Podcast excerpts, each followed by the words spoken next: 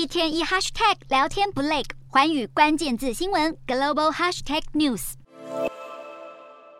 消防人员奋力喷洒高压水柱，连夜抢救被飞弹击中陷入火海的发电厂。在俄军狂轰滥炸之下，越来越多乌克兰民生设施被炸成废墟。尽管战况日益激烈，将有更多无辜平民命丧炮火下，乌俄两国和平谈判的可能性却越来越渺茫。乌克兰总统泽伦斯基今年十一月在 G20 领袖峰会中提出十项和平计划，要求俄国以此为基准展开和平谈判，内容包括俄罗斯全面撤军、恢复乌克兰包括乌东四州以及及克里米亚半岛在内的领土完整，设立特别法庭起诉俄罗斯战争罪，以及协助战区修复遭摧毁的民用设施等等。对此，克里姆林宫当地时间二十八日终于给予正式的回应，结果却是大家都不乐见的。乌俄和谈频频卡关，就卡在莫斯科始终不愿放弃宣称兼并的乌东四州：卢甘斯克、顿内茨克、扎波罗热以及赫尔松。俄罗斯外长拉夫罗夫二十八日受访时，也再度重申普丁立场，强调完全掌控这四个地区是莫斯科军事行动的最终目标。